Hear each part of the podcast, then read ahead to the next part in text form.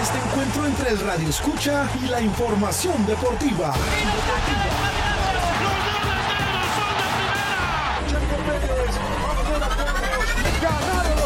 El deporte llegó a alto rendimiento y ahora los deportes. Alto rendimiento y ahora los deportes. Comenzamos.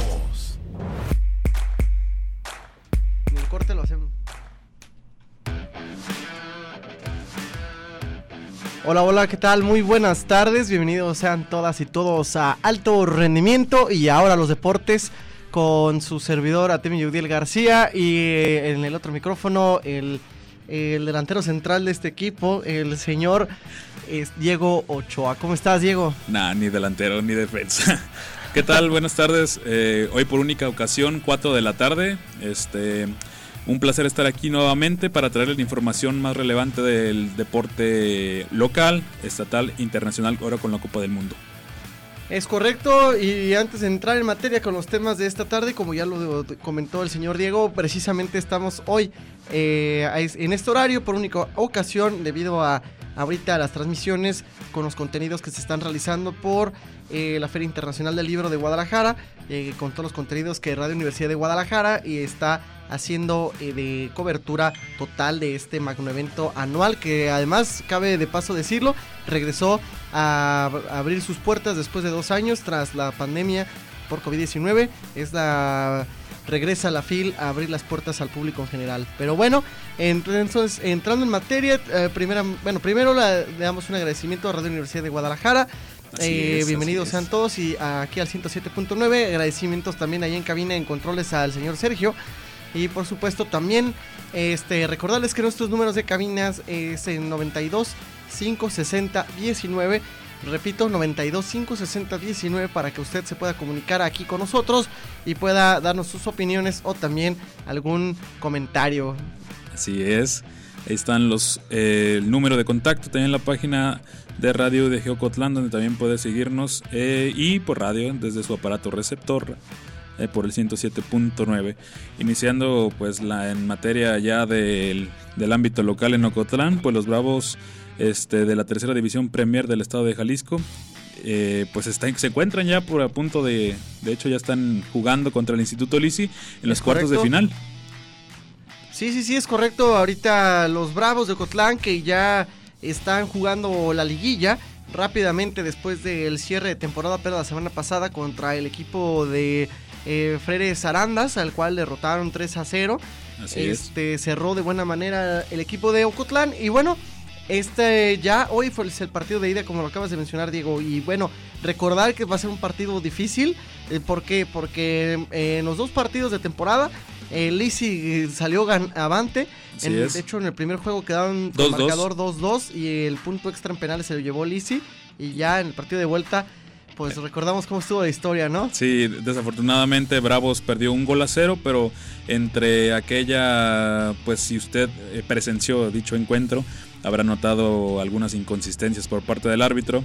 Este, de hecho, nuestro compañero Timmy también era fiel creyente básicamente del, del, mal arbitraje que se presentó en ese partido entre Instituto Lisi de Tlajumulco de Zúñiga y los Bravos de Cotlán. Pero bueno, este, ahora tras vencer Bravos a Freires Arandas, tres goles a cero. Ahora pues pasan a cuartos de final donde están eh, ahorita jugando.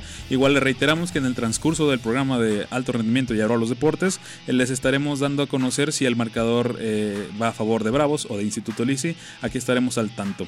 Así que pues esperemos que los Bravos de Ocotlán pues salgan avantes en este primer partido de cuartos de final que es importante ganar en la ida porque pues ya en, casa pues tienes eh, además de la ventaja de la localía por tener a tu público que te alienta incesablemente pues ya Instituto Lisi no vendría tan bien anímicamente.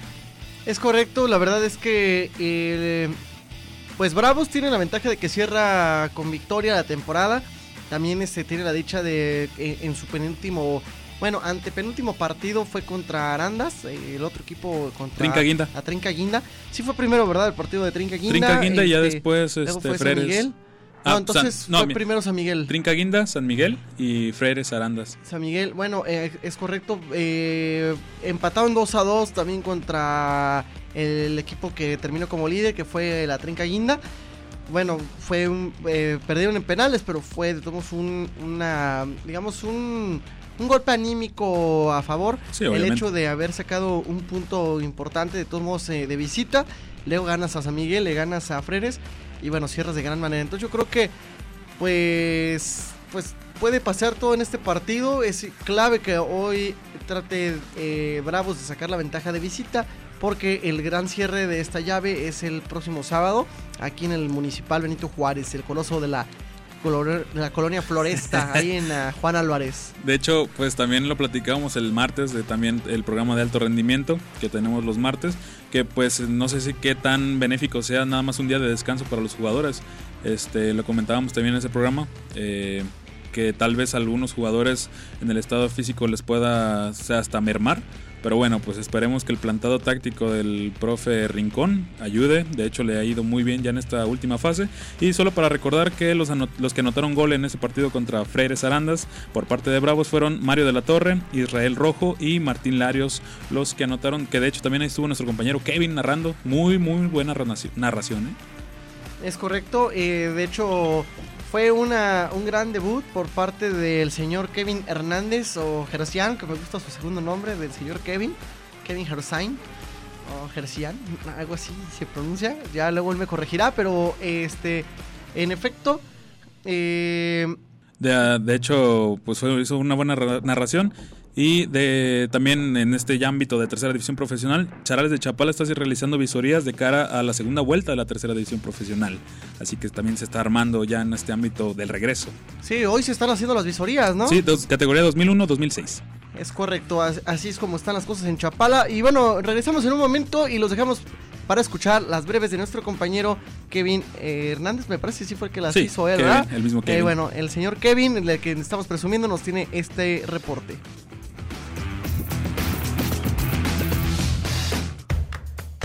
Aquí están las breves deportivas. Este día se entregó el Premio Nacional del Deporte 2022, que como cada año premia a los deportistas que ponen en alto el nombre de México.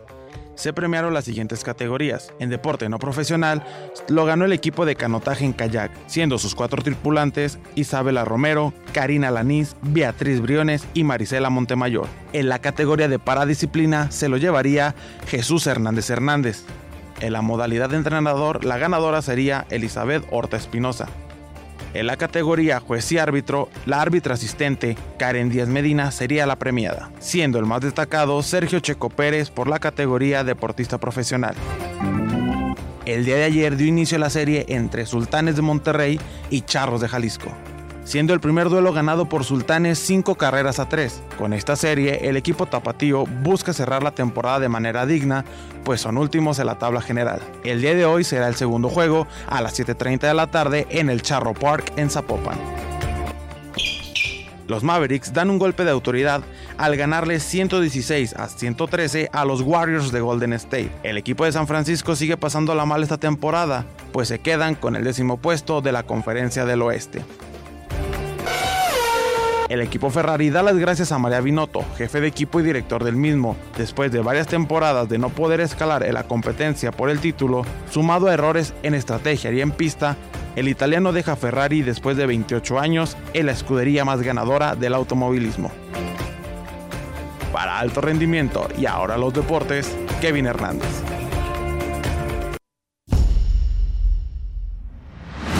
Ok, Ahí tienen el resumen de nuestro compañero Kevin Gersain Hernández, eh, quien debuta, debutó como locutor en Diario los Deportes en el, Bravo, en el partido de Bravos contra Freres. Saludos al señor Kevin, que ahorita está ahí en Guadalajara. Y bueno, eh, se me hizo curioso el toque que le puso nuestro compañero Kevin a las breves, ¿eh? Le puso esos sonidos especiales por cada sección. El, el, auto, el, este, ¿qué otro sonido? La, la duela de básquetbol. La duela de básquetbol, o sea, ingenioso, ¿eh? Este, la verdad es la primera vez que escucho en toda la historia que he compartido con Radio Universidad que escucho esa creatividad, la verdad. Buen punto para el señor Kevin. Muy interesante. Muy, muy interesante. Este, y bueno, pues ya lo decíamos, el partido de Bravos contra el equipo de, del, Del Instituto Lisi. Instituto Lisi va a ser este sábado el juego de vuelta en punto de las 4 de la tarde. si 4 mal de la no tarde, falla. siempre juegan a las 4. A las 4 de la tarde eh, va a ser el partido. de- y bueno, también por recordarles que entonces hoy mismo es lo del resumen de lo de Chapala, que bueno, no es un resumen, son pruebas, Visorías. visorías lo que se está haciendo. Por supuesto que sí.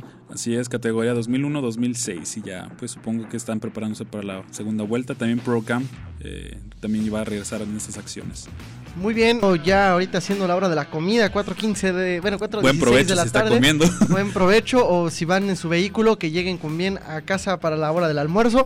Y bueno, regresando a los temas ahora nacionales, eh, tenemos un tema importante que es el tema de que Sergio Checo Pérez, quien terminó como tercer lugar de mundial, eh, dato histórico icónico para México, algo bueno en el deporte mexicano después de la eliminación de México, que ya estaríamos hablando de eso más de adelante otra cosa. pero Sergio Checo Pérez recibió el premio nacional al deporte, pero bueno, platícanos un poquito más de esto, señor Diego. Así es, este, el día 28 de noviembre, eh, desde se realizó esta entrega de reconocimientos llamado Premio Nacional de Deporte, en el que este evento estuvo prescindido por el presidente de México, Andrés Manuel López Obrador, la jefa de gobierno Claudia, Claudia Sheinbaum y Ana Gabriela Guevara, directora de la CONADE. Eh, los ganadores fueron de deporte no profesional, la selección nacional de kayak femenino, en deporte no profesional, en deporte profesional estuvo el ya que ya lo mencionaste, eh, Sergio Pérez, checo, el piloto mexicano de Fórmula 1 que tuvo un buen año. Este, en deporte paralímpico, Jesús Hernández en paranatación. De entrenadora, Elizabeth Horta Espinosa de canotaje. De juez árbitro, la, galardonada perdón, fue Karen Díaz, que de hecho ahorita también hizo historia y un poquito más adelante vamos a hablar de eso. Pero pues obviamente ella se encuentra en Qatar y lo recibió el premio su hermana, la hermana de Karen Díaz. Y en trayectoria del deporte, el galado. Sí, de hecho, Karen Díaz, hay que mencionar rápidamente que hoy estuvo en el partido entre Alemania contra Costa Sí, Rica como de hecho- abanderada. de hecho, Hoy, debutó. hoy debutó como abanderada en el Mundial, pero también ya hablaremos de eso en un ratito más. Eh, Julio César Chávez, el gran campeón mexicano, eh, obtuvo la disti- distinción en trayectoria del deporte y en fomento deportivo. El ganador fue el Instituto del Deporte de los Trabajadores. Esos fueron los ganadores del Premio Nacional de Deporte que se realiza cada año. Así que aquí tienen ya los ganadores. Esos son los ganadores, pero la verdad es que como lo decimos, la verdad no fue poca cosa lo de Sergio Checo Pérez este y obviamente lo de Karen Díaz. Eh, la verdad es que es algo logros importantes. Están haciendo historia, de Están hecho. haciendo historias y lo digo porque bien pudo, pudo haberse dado ese premio, no sé, por ejemplo a Fernando Guerrero o a este, el otro árbitro mexicano, este César Ramos. César Ramos. eh, que están ahorita también allá en, En Qatar. en Qatar. De hecho, Fernando Guerrero hoy estuvo como, como jefe de bar en, en el partido entre España contra Japón. De hecho, pues lo de Karen El Díaz. cantante Guerrero. El cantante, cantante. De hecho, lo de pues Karen Díaz fue histórico porque es la primera representación de una eh, de árbitro de árbitra femenina en Qatar, así que pues obviamente fue histórico y más de que totalmente abanderados ah, y árbitra central fue Frapac, la francesa que eh, fue la que dio legalidad a este juego. Pero bueno, estaremos hablando un poco más de eso. Ok, por el momento nos vamos a ir a escuchar una cápsula que nos tuvo, nos tiene nuestra compañera eh, Noemí en nuestra sección de cine y libros.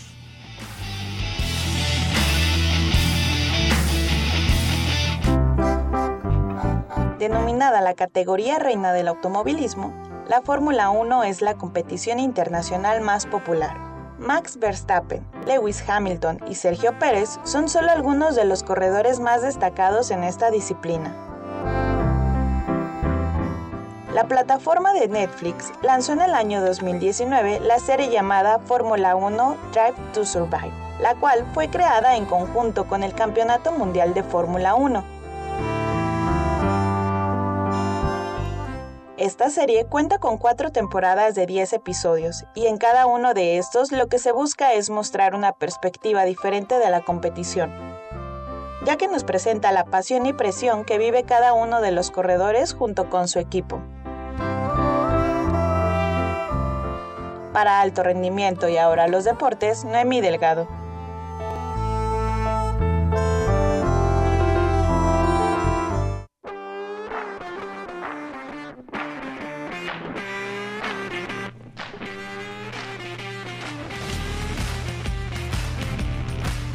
Ok, es- agradecemos a Noemí por su información en esta cápsula. Muchísimas gracias. Y bueno, tenemos otro tema. Al principio les decíamos que eh, la FIL 2022 regresó a abrir las puertas. Y en temas deportivos hubo una presentación del libro Bajo el microscopio, Fútbol bajo el microscopio. Fútbol bajo el microscopio, perdón, escrito por Raúl Rojas.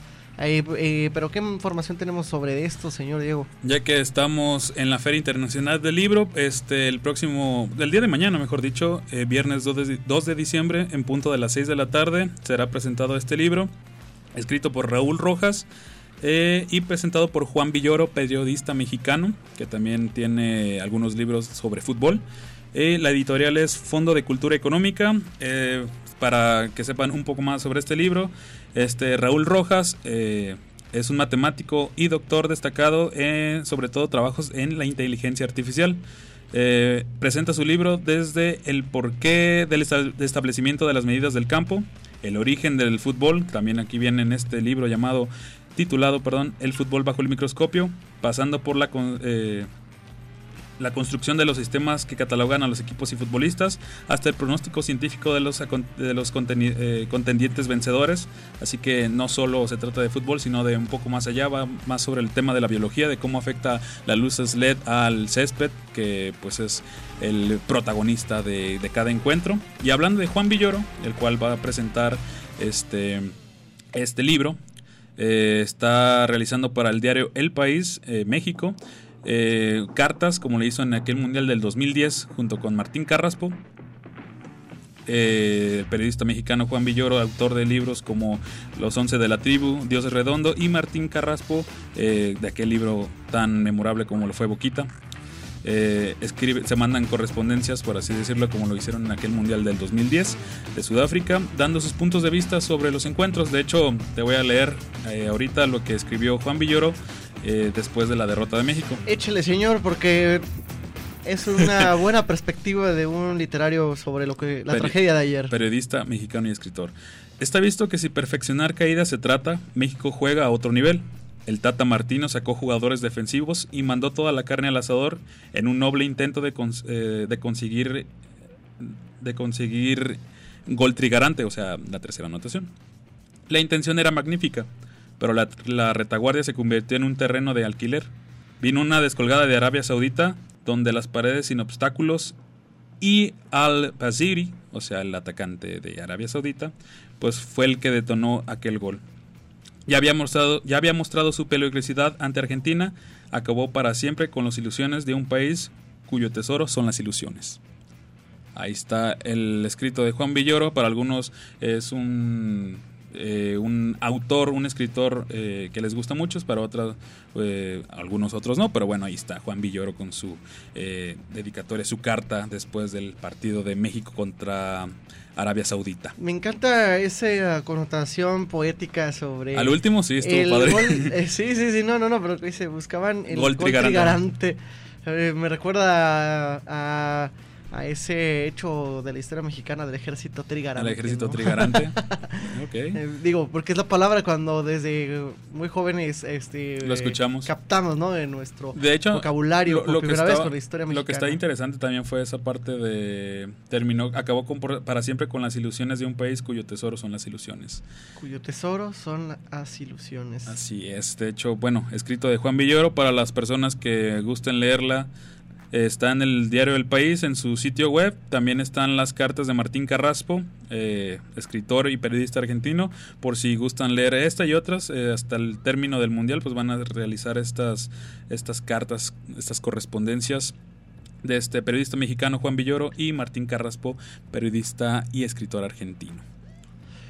Es correcto, entonces ya lo saben allí lo que había ocurrido. De hecho, pues adelantándoles un poquito porque este eh, antes de irnos al, al segundo corte, eh, precisamente lo que ocurre ayer en ese partido que comentaremos ahorita en nuestra sección de todo el tema mundialista es que México empieza a desarrollarse en su mejor versión hasta la última instancia de, del borde de su eliminación. Así es. Este, decíamos hace rato, es como un reflejo cultural de nuestra propia persona, en el sentido de cómo dejar la las cosas, del mexicano. la idiosincrasia de cómo eh, meter todo el empeño hasta que hasta el último momento, ¿no? Hasta que sabes que ya ya depende solo de depende solo de ti, este y que ya no hay otra vuelta atrás porque eh, hacemos esa decide a decir, ¿sabes qué? Todavía tengo dos oportunidades. Lo haremos hasta el final. Hasta el final, hasta el final. Este, podemos luchar. En vez de hacerlo al revés, decir, vamos con todo desde el principio. Ah, no, bueno, vamos a hablar un poquito tal vez de lo táctico. No, no somos unos expertos, pero bueno, lo que dijo el doctor Omar eh, ayer en Franca Controversia, después de aquel eh, maravilloso programa eh, conducido por el doctor Héctor Claudio Farina, que le mandamos un saludo. Este, después él comentaba, ¿no? después del partido de México contra Arabia, que prácticamente eso, pues, que es el reflejo del mexicano que al final dejamos todo y le echamos todas las ganas, pero pues desafortunadamente no sucedió. Pero bueno, retomando, igual si, nos, si se encuentran en la FIL, este, les mandamos un saludo a nuestros compañeros que ahí están realizando coberturas de diferentes eh, aspectos de la Feria Internacional del Libro. Igual si mañana va a visitar esta feria, recuerda que el día viernes, o sea mañana, en punto de las 6 de la tarde, el escritor Raúl Rojas, presentado por Juan, eh, Juan Villoro, presentarán el libro de El fútbol bajo el microscopio. Todo desde el ámbito de la biología, de incluso de las matemáticas. Eh, todo muy interesante.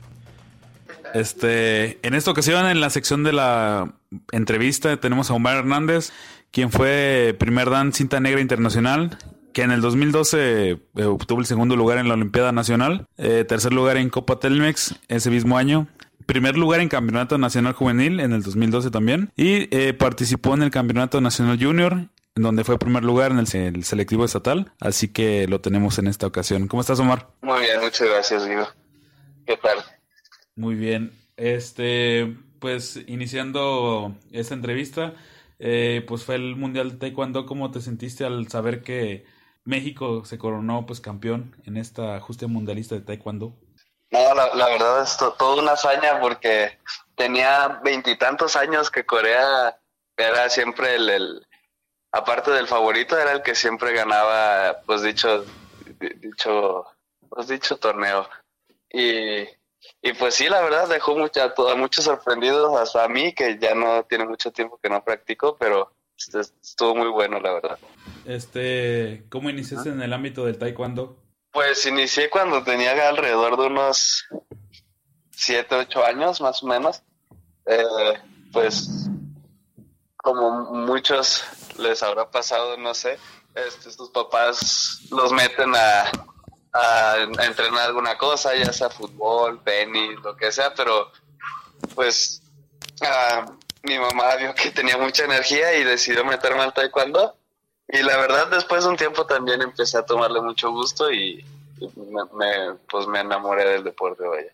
Eh, ¿Cómo era esa experiencia de estar en torneos este, nacionales, estatales, mejor dicho? ¿Cómo era esa experiencia? ¿Cómo te preparabas para esos torneos?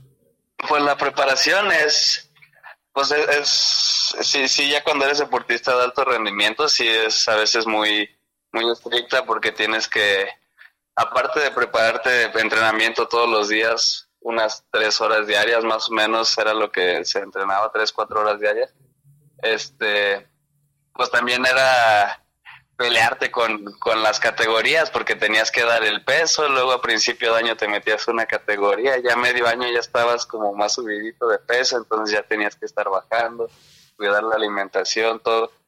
Pero pues ya una vez en, en los torneos, ya cuando ya te pasan el área de calentamiento, estás a punto de, de pelear, sí, sí se siente el nerviosismo, sí se respira así la, la adrenalina del momento es, un sentimiento muy, muy padre, la verdad. Como lo hicieron acá en los atletas en, mexicanos en el Mundial de Taekwondo, que cuando ganaron una medalla, una medalla, pues se sentía ese sentimiento de felicidad. Tú cuando ganaste tu primera medalla, ¿qué sentiste? Pues, no sé, la verdad te queda, bueno, yo me quedé en shock de que no, no, no, no, no me la creía o no sé, pues solamente vi el marcador, vi que había ganado el juez me dio, me dio pues la, la pelea Y, y me quedé así en shock un rato hasta que volteé con mi profesor y mi profesor estaba brincando de la emoción y ya como que él me contó, me aterrizó y me contagió de su alegría y pues, pues sí se, se, se siente, aflora el sentimiento de felicidad. Este, pues obviamente ganaste tu primera medalla y, y con eso pues vinieron más justas deportivas a lo largo, pues, a lo largo del territorio nacional. Este, que la, la confianza ya venía más en ti. Además que formaste selección Jalisco, ¿cómo se sintió eso? La, verdad está ser parte de un equipo como una selección de un estado está, está muy padre. Conoces a muchas personas de, de aquí mismo, de Jalisco, de Vallarta, pues de la gran mayoría de, de la capital de, del estado. También de pueblos como por ejemplo yo era un foráneo ahí, estaba chistoso eso.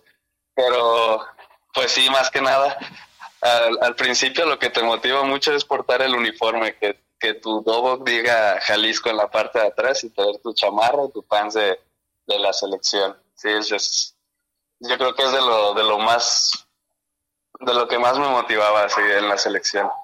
Por último, ¿alguna recomendación o quieres agregar para aquellos eh, taekwondoines de Chapala o de la región de Jalisco que estén iniciando en este deporte, que le des un, como un consejo?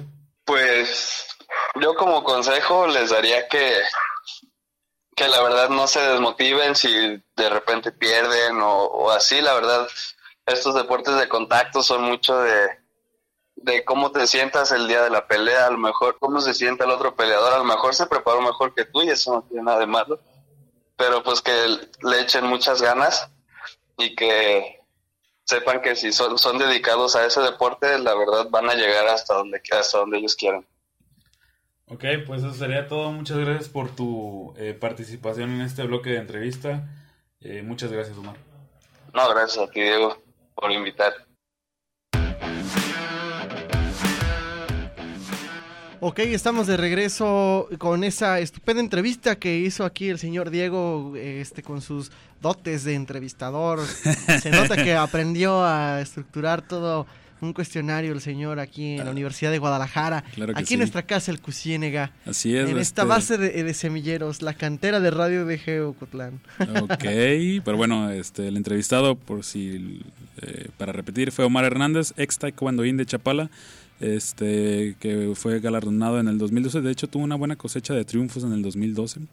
Eh, ahí lo escucharon en la entrevista. Pero bueno, un saludo a Omar Hernández, que desde Chapala nos está escuchando. Así que un saludo, Omar.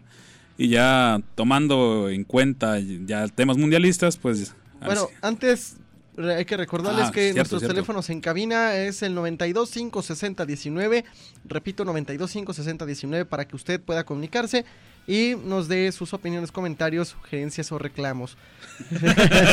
y bueno, también recuerden que nos pueden seguir en Facebook Live, también ahí estamos completamente en vivo a través de Radio DG Ocotlán en Facebook. Así nos pueden encontrar, ahí también nos pueden ver y escuchar al mismo tiempo. Mandamos saludos. Dejen, pongo la cámara del señor. O también por Diego, el a ver, ya. 107.9 Manda saludos, Diego. desde Radio Eh. UDG Ocotlán. Es correcto. Ahí pueden ver al señor Diego. Y Aquí estamos presentes todavía. están, ahí estamos presentes. Pero bueno, entonces regresando así como lo decía el señor Diego, eh, sobre los octavos de final de la Copa Mundial de la FIFA 2022. Que bueno, nos tiene con ya los duelos marcados. Primero que nada, el Senegal contra... Bueno, va- eh, vamos por los que quedan en primer lugar. Países Bajos contra Estados Unidos, el único sobreviviente de la CONCACAF. Que ya se está dando el debate entre el gigante.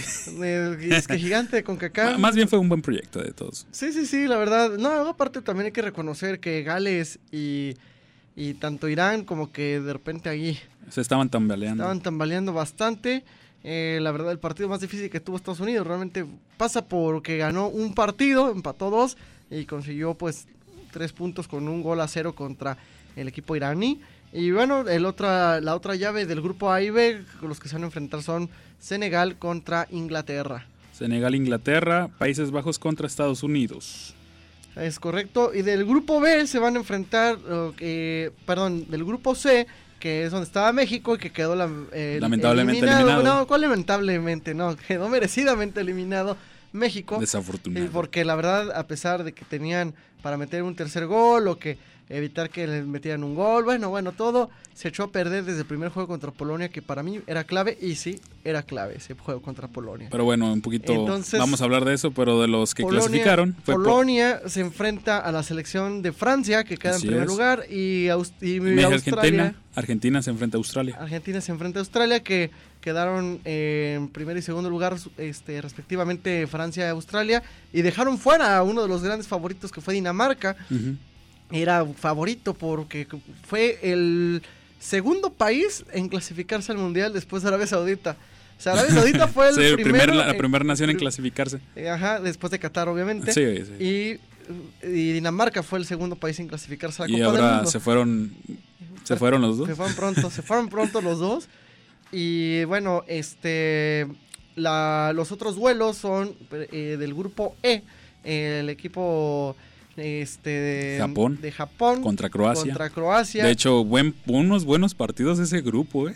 sí, sí, Muy sí. cerrado al final. Sí, pues de hecho, si hablamos de esos partidos que se definieron, ¿no? El grupo E y el grupo F, eh, precisamente desde muy temprano Canadá selló su fracaso de este mundial, totalmente fracaso porque no consiguió más que meter dos goles, recibir siete, Uno fue de autogol, de hecho. De hecho fue un autogol de Marruecos Ajá. y fueron siete goles los que recibió Canadá, lo único que logró se fue meter un gol histórico y perdieron los tres juegos. o Que sea, como dato, este, antes de Qatar 2022, el último mundial de Canadá fue en México 86, igual, lo mismo, eh, cero puntos y en último lugar, Pero aquella vez no metió ni un solo gol. ni un solo gol. Bueno, Canadá repitió su historia. De hecho, decepcionante porque tanto decían que Canadá, que Canadá, que va a sacar Es la que lo que, o sea, lo que fue de Estados Unidos, de la suerte de lo que fue, y Canadá, o sea, ellos están planeando no para Qatar 2022, sino para el Mundial del 2026, porque la mayoría de las plantillas, eh, de bueno, más bien las plantillas de estos dos equipos son jóvenes, de hecho, la, la media es de 25 años de Estados Unidos, así que están apostando para el Mundial, pues donde van a ser eh, primero Canadá, bueno, Canadá, Estados Unidos y México, pero pues el proyecto más, los, los más ambiciosos son eh, Canadá y Estados Unidos. Sí, lo, lo son, lo son, pero aún así, México quedó mejor posicionado que Costa Rica y que, Estados, y que Canadá. Y que A pesar de todo, México quedó en mejor posición que Canadá y eh, que Costa Sí, pero pues desafortunadamente no hay proyecto para el siguiente mundial. Pero vamos a hablar más Pero bueno, ahorita hablaremos de eso. La otra, entonces, en el otro grupo, donde, bueno, además hay que decir que Marruecos quedó en primer lugar de su grupo Sí. porque Croacia empató contra Bélgica. entonces, este, pero Bélgica quedó eliminado también del mundial. Así es, El la- tercer lugar del mundial pasado que quedó eliminado. ya, es la- ya fue la- de hecho la última oportunidad. Consiguieron un tercer lugar en Rusia 2018, Bélgica. Ujú. Pero pues ya esto ya fue lo último de aquella generación dorada de los Lukaku, de los Kevin De Bruyne lo dijo. Kevin De Bruyne, Era la crónica de una muerte anunciada, diría Gabriel García Gabriel Márquez. García Márquez, gran Este, escritor. Kevin De Bruyne, él mismo dijo, ¿sabes qué?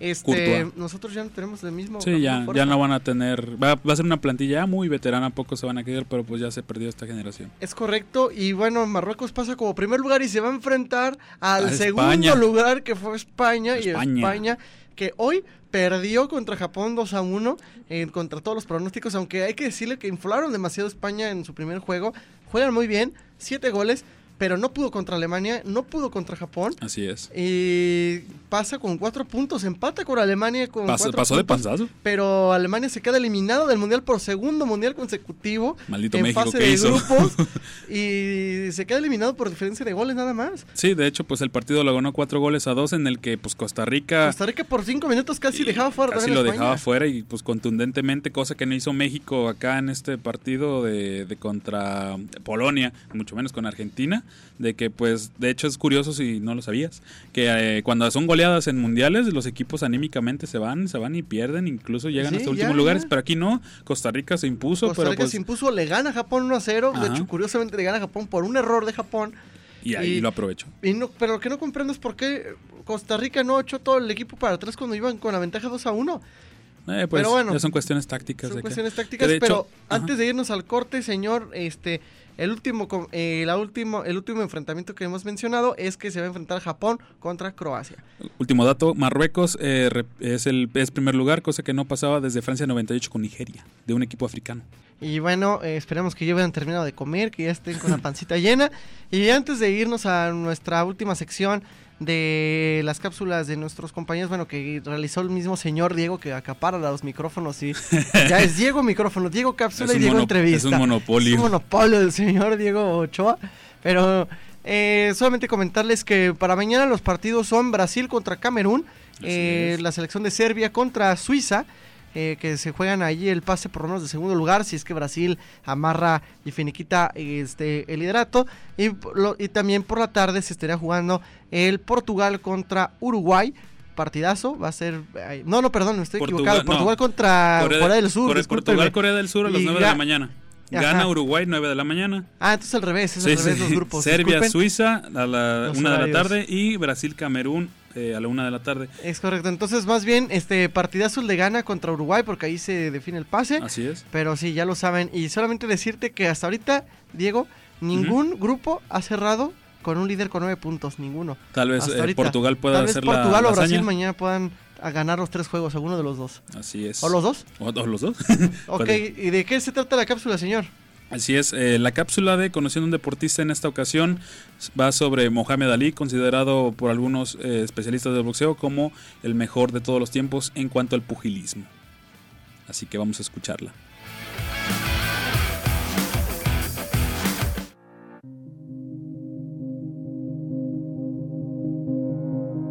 Muhammad Ali, o Cassius Marcellus Clay, nació el 17 de enero de 1942 en Louisville, Kentucky. El primer acercamiento de Cassius Marcellus Clay con el boxeo se debió a un hecho circunstancial. Él tenía 12 años de edad cuando un ladrón le arrebató su bicicleta, por lo que corrió a denunciar el acto al policía Joe Martin, quien se encontraba en el gimnasio Columbia en la ciudad de Louisville, del cual estaba a cargo. Con lágrimas en los ojos, el joven amenazaba con golpear al culpable, pero Martin le recomendó aprender a boxear antes de enfrascarse en cualquier pelea, consejo el cual Cassius Clay decidió tomar. Durante su etapa amateur, consiguió 100 victorias con 5 derrotas. Ya como profesional, después de 20 combates, venció a Sonny Liston, convirtiéndose en el campeón mundial de su categoría. El 25 de febrero de 1964, aún es recordada como una de las jornadas más tensas vividas en el Convention Hall de Miami Beach, la noche en la que el boxeador Cassius Clay arrebató en 7 rounds su cinturón al entonces campeón mundial de los pesos pesados, Sonny Liston. En ese mismo año, Cassius Clay decidió convertirse al Islam y adoptó el nombre de Muhammad Ali, por el cual sería recordado. En 1967 se negó a incorporarse al ejército alegando ser musulmán y por lo tanto objetor de conciencia.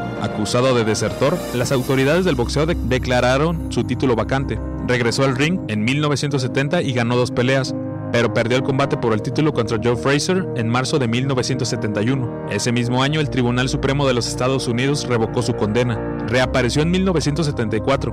Venció a Fraser en enero y volvió a conquistar el título de los pesos pesados al noquear al campeón George Foreman. En octubre, en Kinshasa, Zaire, actual República Democrática del Congo. Dicha velada boxística se le denominó como la batalla en la jungla. Cuatro años más tarde, en febrero de 1978, perdió el título ante Leon Spinks en Las Vegas, Nevada. Sin embargo, en septiembre del mismo año consiguió recuperarlo al derrotar a Spinks en un combate de 15 asaltos en Nueva Orleans, Luisiana. Retirado en 1979, volvió al año siguiente para retar a Larry Holmes por el campeonato mundial, en el cual Mohamed Ali resultó perdedor. Ali peleó por última vez el 11 de diciembre de, de 1981 en las Bahamas, perdiendo contra Trevor Berbick. La International Boxing Research Organization lo clasificó entre los 10 mejores pesos pesados de la historia.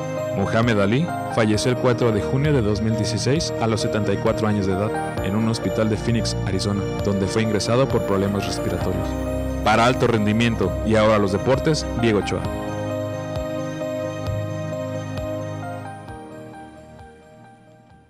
Ahí tienen eh, el perfil que nos regala el monopolista Diego Ochoa. monopolista. Eh, alto rendimiento y ahora los Ochoas. Así Que, de hecho, dato curioso, ¿sabías que Alto Ochoa le vamos una, a una poner- pelea de Mohamed Ali inspiró la película de Rocky?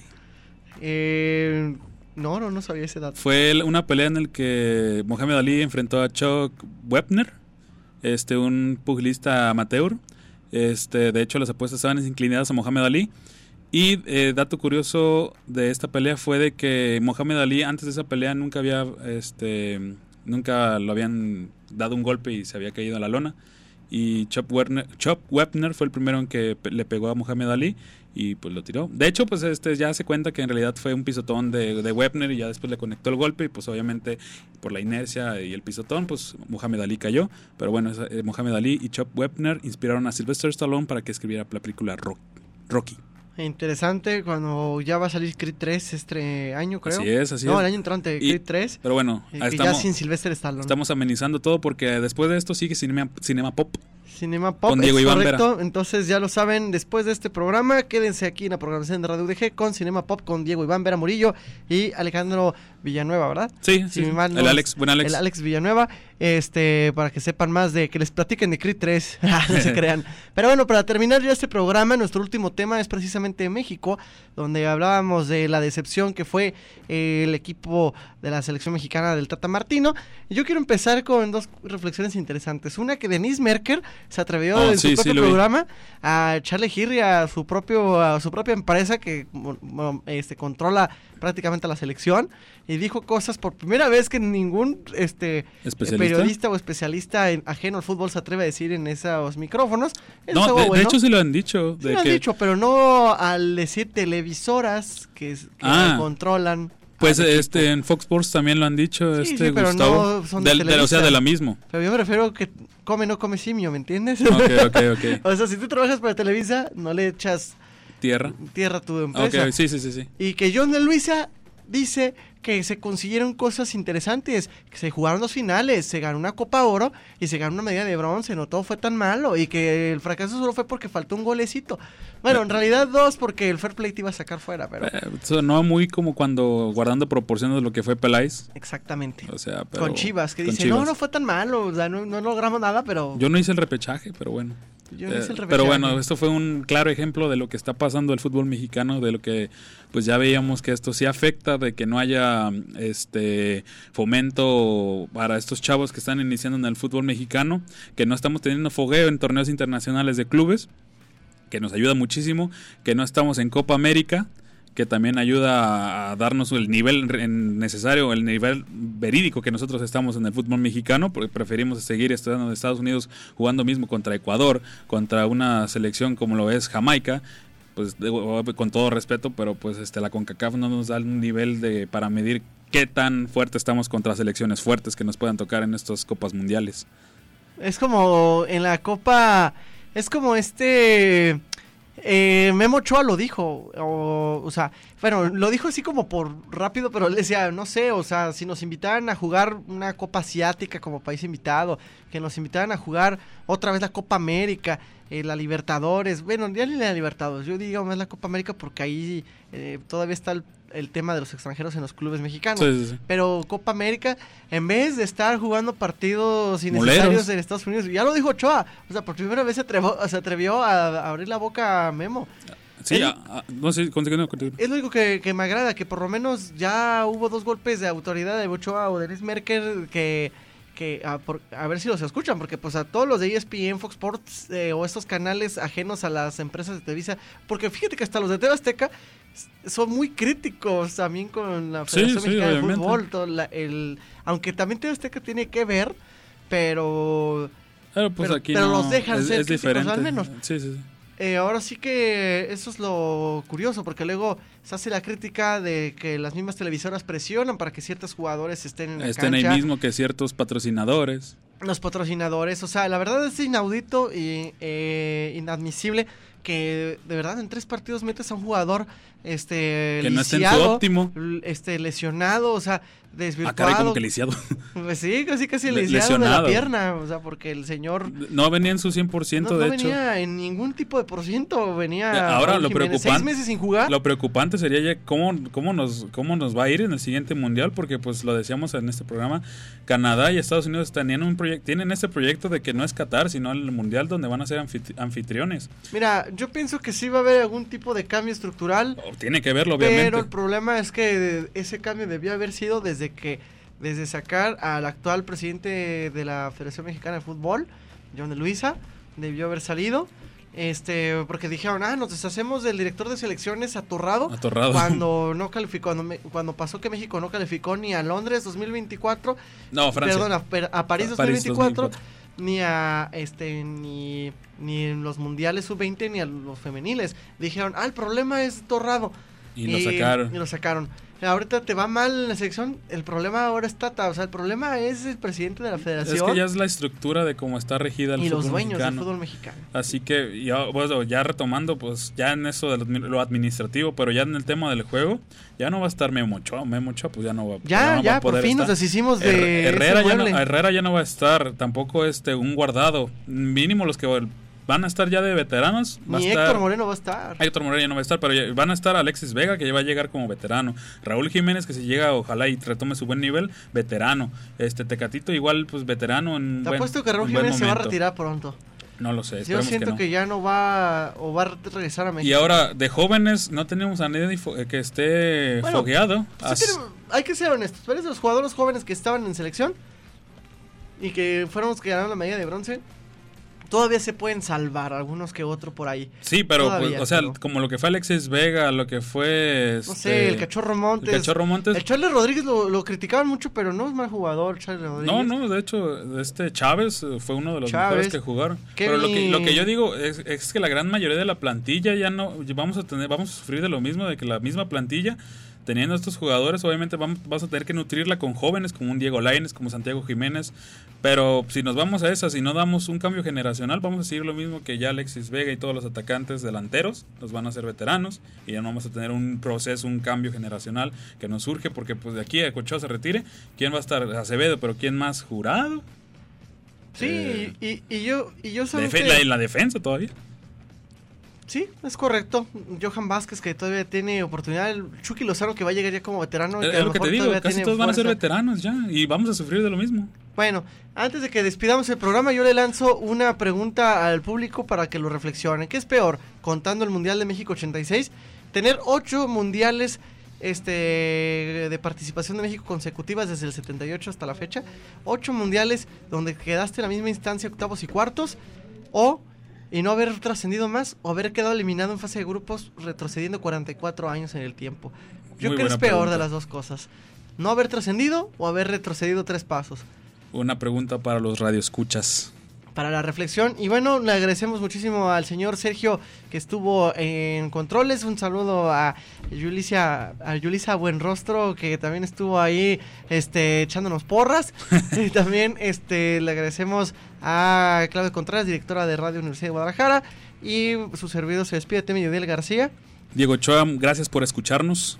Nos vemos hasta la próxima.